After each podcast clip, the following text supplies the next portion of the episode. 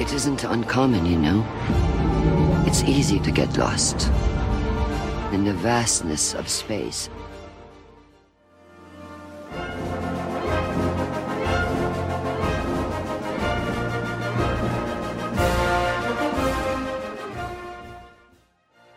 欢迎收听本周的区块链视野哦。哎，有没有看到我们现在的照片？是一艘方舟呢？它是一个非常酷的太空船，它来自二零八零年哦。我们今天的来宾呢，其实他有另外一个身份，他是 Doctor 呢，然后他其实也是舰长啦。因为今天舰长要跟我们说，一点零升级到三点零是一个怎么样的？Web 三点零是什么样的形式呢？可能很多朋友都听过，可是不知道什么样的概念。没关系。来自未来，来自知道后面趋势的舰长跟博士呢，要跟我们解惑喽。我们来欢迎 CJ，欢迎。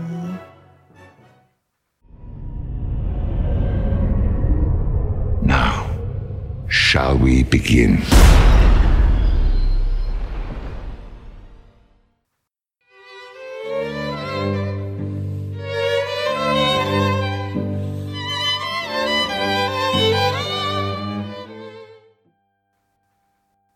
嗨，大家好，两位主持人好。我要先讲一下那个太空舱那个方桌，真的太酷了，超有未来感，谢谢超有科技感的。所以想要了解这个的人呢，记得锁定我们节目，还有去听上一集节目。好，马上把话题丢给你了。好，就是最近常在跟别人聊天的时候，呃，你有没有觉得现在有几个名词就是常被大家加在一起用？第一个是元宇宙，这是最多人说的嘛。对。然后通常会说元宇宙的都是以前在做什么 AR、VR 这群人，他们就会很喜欢提元宇宙。然后另外一群人呢是在讲说，哦，区块链买币、投资、开钱包，好。然后另外一群人呢会告诉你说，哦，我们是在做 Web 三点零。有有听过，可是我没有特别去了解到，因为我不是很懂，所以才想说，哎，你来帮我们解惑一下。对，我就想，大部分的人可能也不见得有马上就把这三个东西连在一起，就是发现说，哦，原来他们在讲的是同个东西，这也很正常。你想想看哦，我们现在会说一个时代叫做中世纪，嗯，那问题是活在那个年代的人，他们不会觉得自己是中世纪啊，你一定是有前面跟后面包在一起才会有中间嘛，那又后面又还没发生，你怎么会觉得有后面？所以，呃，我们现在还在摸索，搞不清楚到底。我们在讲的那个客观事实、客观存在，到底是元宇宙还是区块链还是 Web 三点零？其实我们就是那个在摸索的时候。未来的人会给这个东西一个很清晰的定义，譬如说，未来的人就会定义说：“哦，这个叫工业革命。”在未来的人，就是我，像我二零八零年的人，我就会看现在，可能就会说这个是一个 Web 三点零的革命之类。但是还没有到那个时候，我们就在摸索这个名字，所以会产生很多的分歧，这很正常。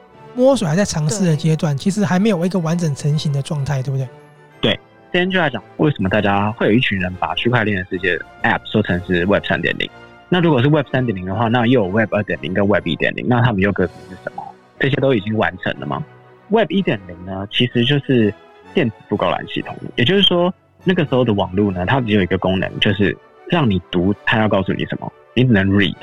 这种感觉就很像是一台电视机。然后你对这台电视机你能做的事情只有看，它几点要给你看什么内容，你没有办法去干涉。哦，给你看什么就是什么。当年的最一开始的网际网络也只有这个功能，就是它丢东西给你看。那这个就叫做 Web 一点零。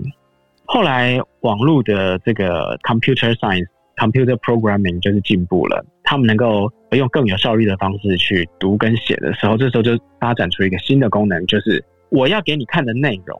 不全是我给的，而是其他在看的人自己可以对我的资料库、对远端我的资料库进行写入的这个动作。嗯，然后他写入以后，其他人都可以看得到即时的更新，这就是 Web 二点零。这个是不是像我们现在的网络的形式很类似？没错，现在几乎你想象得到，每天在用的网站全部都是 Web 对吧？嗯，对对对，YouTube、Facebook、Instagram、Twitter 全部都是 Web 二点零。所以在这个时候，你就会意识到一件事情，就是突然衍生出了一种新的职业，就像你们，你们就是自媒体嘛。你们在用什么工具呢？你们在用 Spotify，你们产生内容给其他的 user 看，然后 Spotify 的使命就是创造出一个环境，让你们来把东西丢上来。是，就是提供一个区块、一个平台给我们这样子。没错，这就是 Web 二点零，right？使用者能够参与的部分越来越多了。那到底 Web 三点零又是什么呢？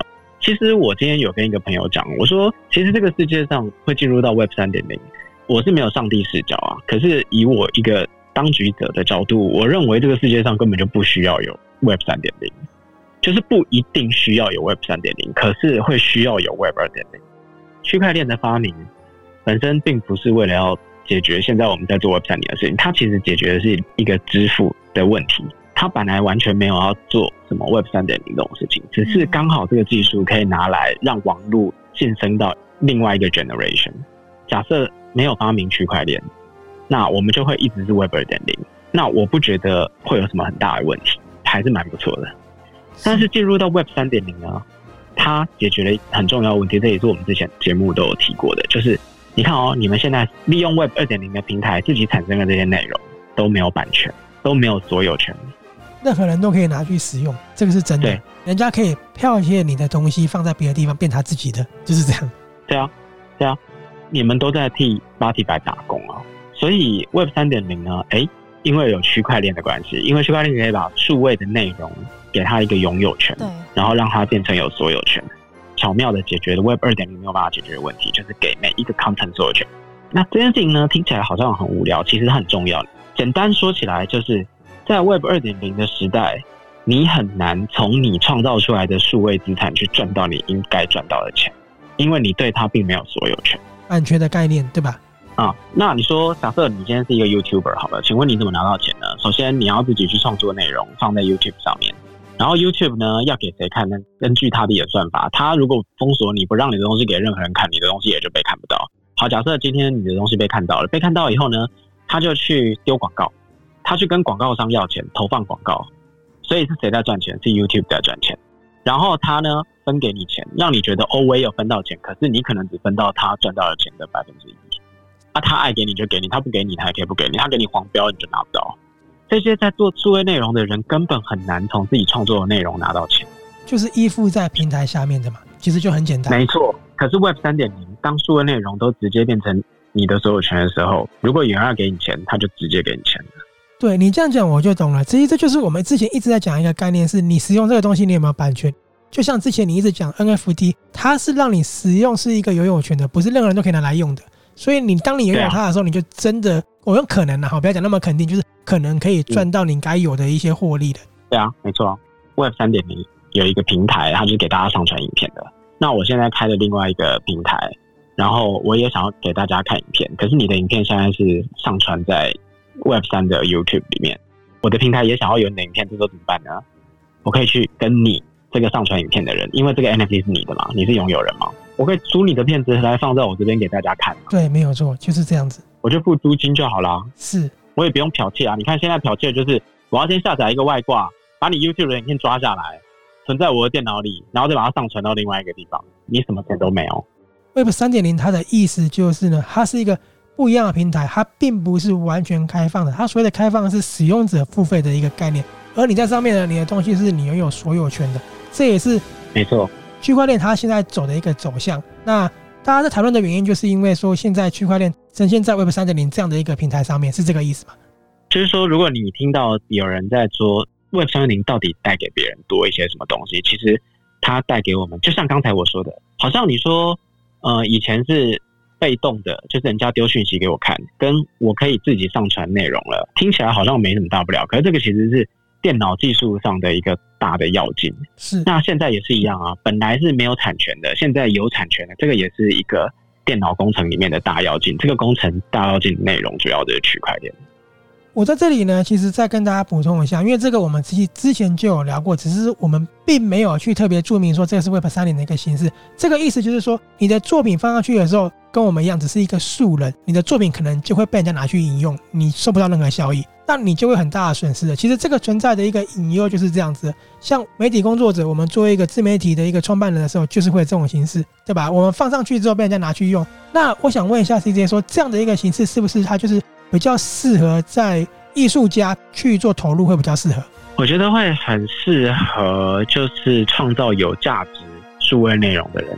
所以基本上是属于创造者去投入的话，它会有很好的保障。没错，没错，没错，它会有更多赚钱的管道。它是可以任何形式的，因为我们上次提到这个呢，讲的是艺术跟小说。对吧？因为小说在国外很常有那种你写的小说放在网络上，结果被我拿去投稿赚钱这种情况，所以它是可以适合任何能够创造有效价值的人。如果你们听到 Web 三点零的时候，你要先厘清一个重点是，它是可以让你有一个版权，然后可以让你智慧财产获得保障的一个状态。哦，这个要搞清楚哦，不是什么瞎乱投资哦。而且啊，我跟你讲还有一个很好玩的事情，就譬如说举例来说哦，假设呃米老鼠这个图好了，有它的创作所有权在数位世界里面。那今天我呢，我买了米老鼠 NFT，所以我就可以用米老鼠在我做的文案里面，我把米老鼠的图贴在我做的文案里面，然后我就拿来用，对不对？今天如果有另外一个免费仔，他根本就没有米老鼠的版权，但是他去 Google 下载了一张米老鼠的，或者荧幕截图了一张米老鼠的图片。然后他就把它贴在自己的内容上面，那他一样可以把这个东西拿来印海报啊，拿来做任何事情。好，那如果是 Web 三点零，就可以发生什么事呢？就比如说，假设我现在是一个 Web 三点零版的 Canva，当你把素材拉进来用的时候，我都要检查你的皮包里面有没有这个素材的 NFT。你的素材是荧幕截图抓下来的，那你的钱包里面一定没有这个图的 NFT，对不对？你钱包里面没有吗？好，那。你的 Canva 拿进来用，然后你输出的时候，我就会给你一个浮水印，我就可以帮你自动加上一个浮水印，让人家知道你这个没有版权，也是一个保障嘛，对，对不对？对啊，你想要有版权，那你就去买 NFT。那我这里想问另外一个问题哈，关于 Web 三点零呢，是所有的 NFT 的形式都在这样的一个平台吗？还是不一定？只要是区块链的都是 Web 三点零，所以只要是区块链都是都是哦。为什么 NFT 它是艺术呢？因为它是有价值的。它会保障你有价值、有产值的东西，这才是真正该有的一个东西在里面的。对，所以现在如果有一些听众，你们家里有晚辈是正在读书的，你们要知道，以前是在工厂里面做东西。台湾有多少人做鞋子赚大钱，做脚踏车赚大钱？代工。未来就是要做数位世界里面的东西，可以赚大钱，因为连所有权都已经帮你处理好了。